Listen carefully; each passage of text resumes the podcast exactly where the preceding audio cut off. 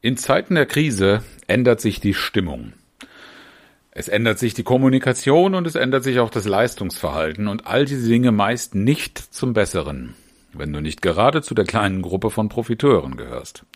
Aber gerade in diesen Zeiten ist doch eine höhere Einsatzbereitschaft erforderlich, um Probleme zu lösen und Krisen zu bewältigen. In dieser Frage wird es darum gehen, wie du genau das erreichen kannst. Und los geht's!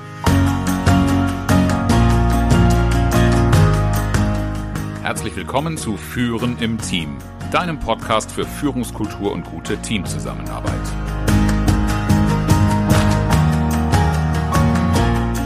Mein Name ist Oliver Bayer. Ich helfe Teams, ihre Zusammenarbeit zu stärken und Erfolge zu feiern, ohne Verantwortung abzuschieben.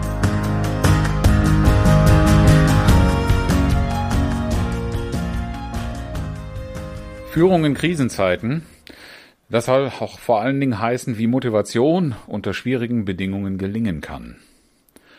Und da ist ein wesentlicher Faktor das Thema Wertschätzung. Wertschätzung ist in aller Munde und bei manchen nicht unbedingt ein beliebter Begriff, weil damit solche Dinge wie Wattebällchen werfen und Dinge schön färben, die eigentlich gar nicht schön sind, äh, assoziiert wird.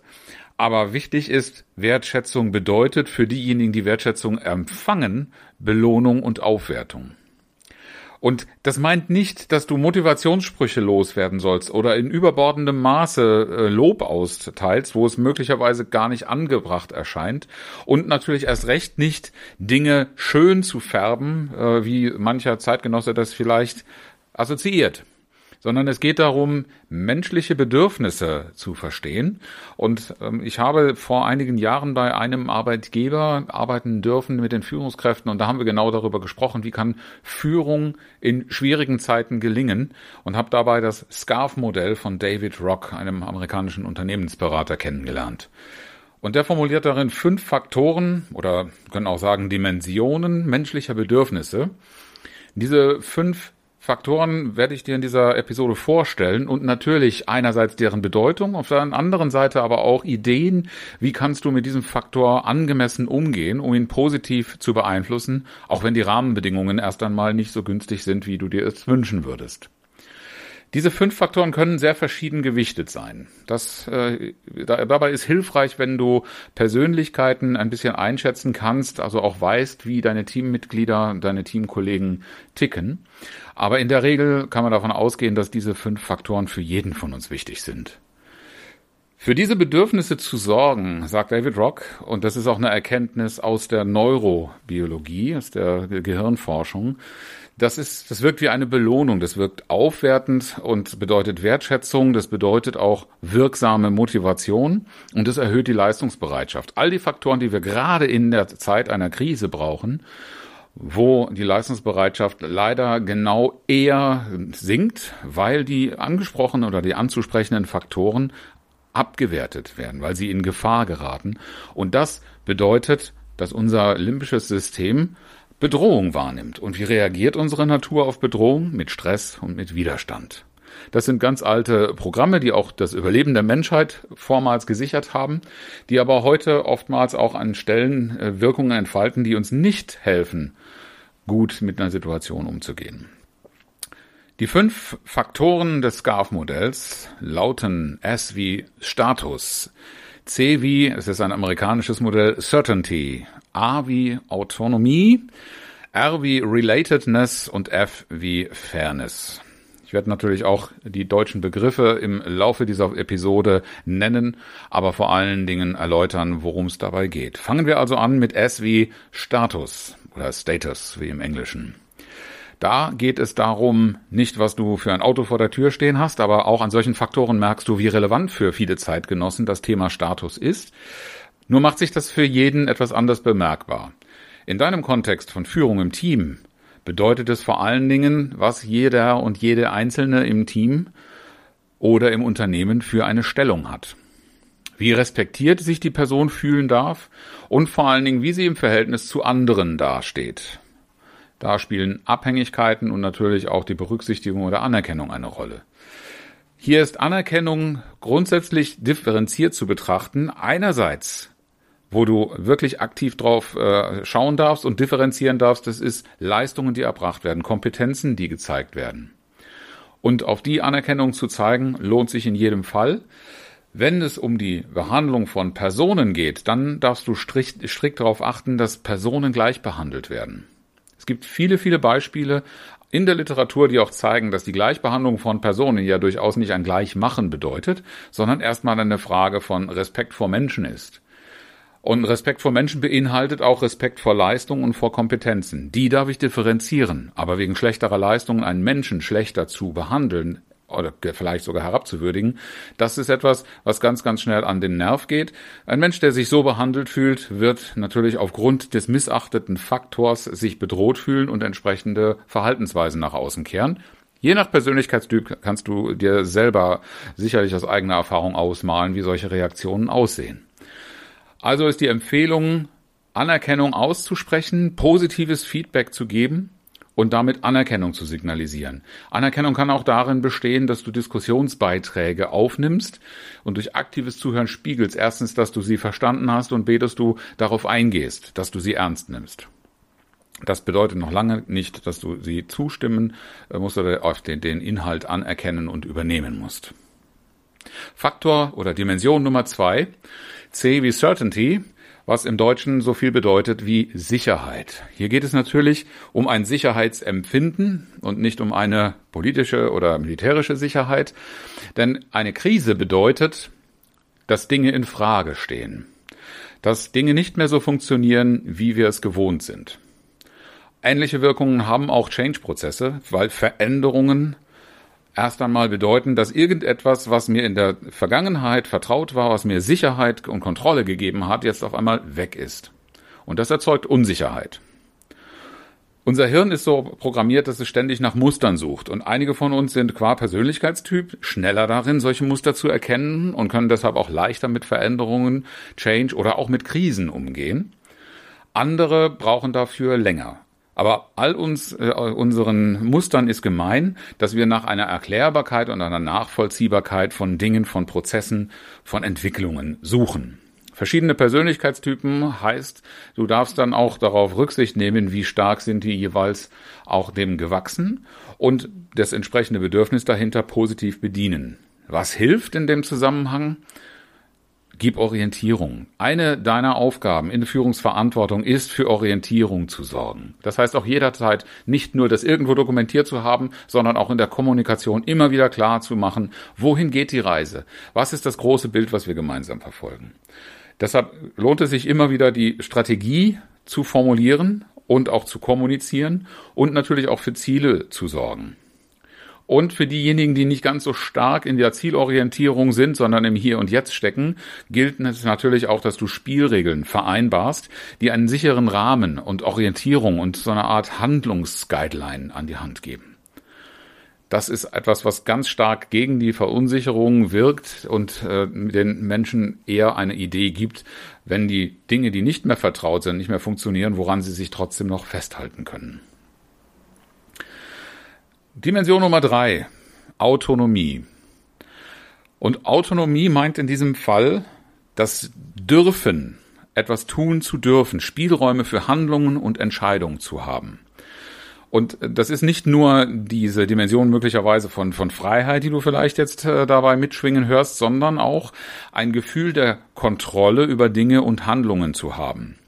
Und Freiheit ist ja so in ihrer Dimension, wenn sie sehr hoch ausgeprägt ist, davon geprägt, dass eben gar nichts vorgegeben ist. Und das ist manchen Menschen schon wieder zu wenig Verlässlichkeit und auch zu wenig Kontrolle. Autonomie heißt auch eine Gestaltungsautonomie. Und dafür muss ich einerseits das Gefühl haben, ich darf es. Ich muss aber auch ein Gefühl haben, ich kann es. Und das heißt wirklich die Kontrollierbarkeit über Ergebnisse, über Dinge und Handlungen sicherzustellen und das zum Thema zu machen. Zu viel Freiheit ist etwas, was den einen sehr viel Spaß macht, vielleicht geht dann die Ernsthaftigkeit verloren, den anderen aber ganz schnell auch Signale von Überforderung sendet. Deshalb ist jemandem komplett eine grüne Wiese zur Verfügung zu stellen, nicht für jeden äh, im Team möglicherweise wirklich eine gute Idee. Die Spielräume, die du deinem Team oder deinen Mitarbeitern, deinen Kollegen bei einer Delegation zum Beispiel einräumst, die sollten angemessen sein. Die sollten sich danach richten, was eine Persönlichkeit für Qualifikationen und Erfahrungen auch mitbringt und natürlich auch, wie der Persönlichkeitstypus gestrickt ist, welche stärkeren Bedürfnisse dahinter stecken. Nicht jeder dieser fünf Faktoren ist bei jedem von uns, habe ich ja eingangs gesagt, gleichermaßen ausgeprägt. Also schau dir die Teamkollegen an und erkenn die Bedürfnisse, die mit Spielräumen oder Autonomie verbunden sind dahinter. Faktor Nummer vier, Relatedness, zu Deutsch Verbundenheit. Und das ist etwas, was bei Menschen auch für Befremden manchmal sorgt, aber was vielen eben auch ein Gefühl von Stärke und Vertrauen einflößt, dazugehören zu dürfen.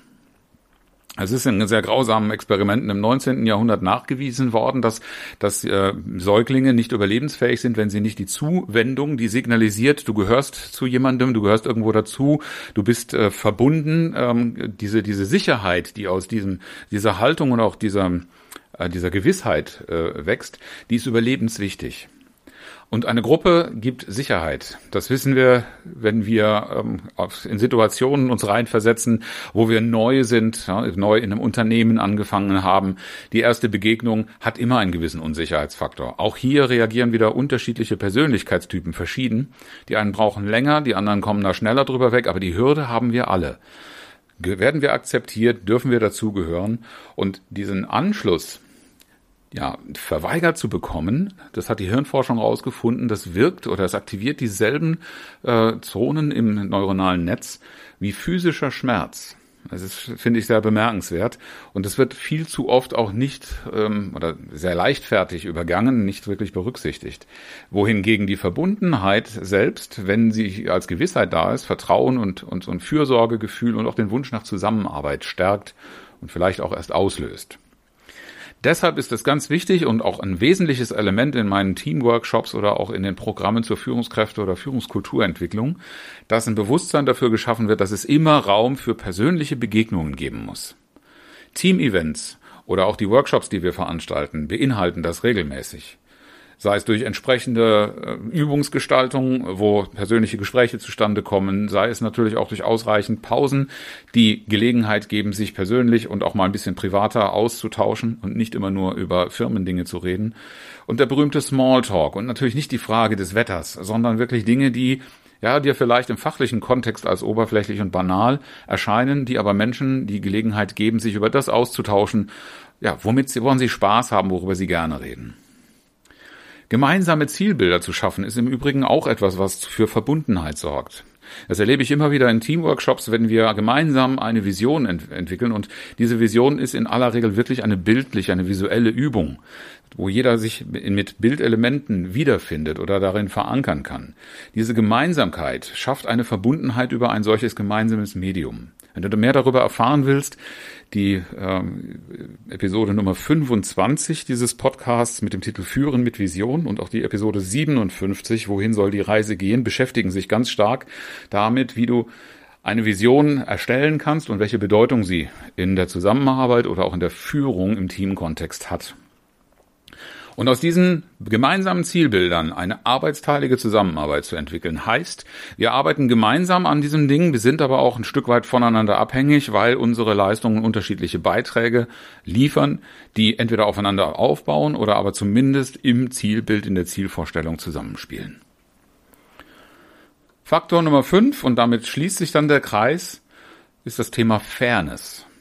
Und das wirst du selber schon erlebt haben das Gerechtigkeitsempfinden so unterschiedlich es bei Menschen ist, aber eine ganz, ganz bedeutsame Sache, ein Faktor ist im Zusammenspiel oder auch im menschlichen Miteinander. Wird oft mit Neid oder Missgunst verwechselt und damit ganz, ganz schnell in die Ecke gekehrt. Aber es gibt tatsächlich eine Menge Dynamiken, die davon ausgelöst werden, weil das Gerechtigkeitsempfinden von Menschen ja anspringt weil man einfach sagt, das ist so nicht in Ordnung. Das geht dabei los, dass man Prioritäten nicht klar hat, äh, nicht verstehen kann und ähm, auch Regeln, ähm, ja, die Bedeutung von Regeln nicht so wirklich anerkennen kann, weil man feststellt, da werden zwar Regeln aufgestellt, aber einigen ist das egal und das hat keine Konsequenzen. Da gibt es die einen, die sich freuen, dann können wir es ja auch so machen. Und dann gibt es die anderen, die aber ganz klar sagen, was ist denn das hier eigentlich für ein System? Und ähm, auch äh, öffentlich sehr kritisch werden. Das können wir auch gerade in vielen öffentlichen Diskussionen sehr stark beobachten. Seit einigen Jahren entwickelt sich da eine Stimmung, die einerseits gegen Menschen, die Regeln aufstellen, geht und andererseits aber eben auch sehr kritisch äh, sich damit legitimiert, dass diese Regeln ja offensichtlich keine Bedeutung haben oder dass sie nicht befolgt werden. Wichtig ist, dass man sich darüber auseinandersetzt, welche Erwartungen stecken hinter dem Zusammenspiel. Was wird von mir erwartet und auch mir sollte die Gelegenheit als Teammitglied gegeben werden, meine Erwartung zum Ausdruck zu bringen, damit es da zu einem Austausch, eine gegenseitige Berücksichtigung kommt und damit auch das Thema Fairness eine ganz andere Bedeutung äh, annehmen kann. Denn was der Mensch nicht versteht, das erklärt er sich selbst. Deshalb ist es deine Aufgabe, Erwartungen zu klären, damit man auch Konsequenzen oder Kommunikation in so einem Kontext besser verstehen kann und dann auch versteht, wo da eine Fairness liegt oder wo auch eine Fairness erwartet wird, wie das zu, wie das zu verstehen oder zu bewerten ist. Größtmögliche Transparenz und ein Einbeziehen in Entscheidungen helfen auch enorm, um das Fairness-Empfinden nach oben zu fahren. Das waren die fünf Faktoren und Dimensionen der SCARF-Formel nach David Rock, die dir einen Einblick in die menschliche Psyche oder in, in, in die Neurobiologie geben. Denn das begründet die Neurobiologie, also sozusagen die Chemie in unserem Körper, die Biochemie, ist ganz entscheidend dafür, was von äußeren Wahrnehmungen äh, ausgelöst wird oder was daraus gemacht wird in unserem Hirn und unserem limbischen System. Das kann man begrenzt durch logisch-rationales Denken und die Kommunikation beeinflussen, aber im Wesentlichen auch durch ein Verhalten der eigenen Führung. Meine Empfehlung an dich ist, beobachte dich selbst, auch wie du auf diese einzelnen Faktoren reagierst und beobachte mal deine Teamkollegen und schau dir an, wie die mit einzelnen Dingen umgehen. Und du wirst feststellen, in diesen fünf Dimensionen findest du ganz, ganz viel Erklärung für Kommunikation und Reaktion deiner Teammitglieder. Für weiterführende Unterstützung stehe ich natürlich gerne bereit, denn diese fünf Faktoren spielen auch in unseren Teamprojekten eine ganz entscheidende Rolle, dass darauf eingezahlt wird. Als inspirierendes Zitat habe ich heute etwas mitgebracht von dem äh, Komponisten und Musiker Gerhard Bronner. Der hat gesagt, Fairness ist die Kunst, sich in den Haaren zu liegen, ohne die Frisur zu zerstören. Herzlichen Dank fürs Zuhören und schön, dass du dabei warst. Bis zum nächsten Mal in diesem Podcast, wenn es heißt Führen im Team, Zusammenarbeit stärken und Erfolge feiern, ohne dass Verantwortung abgeschoben wird. Ich freue mich auf dich.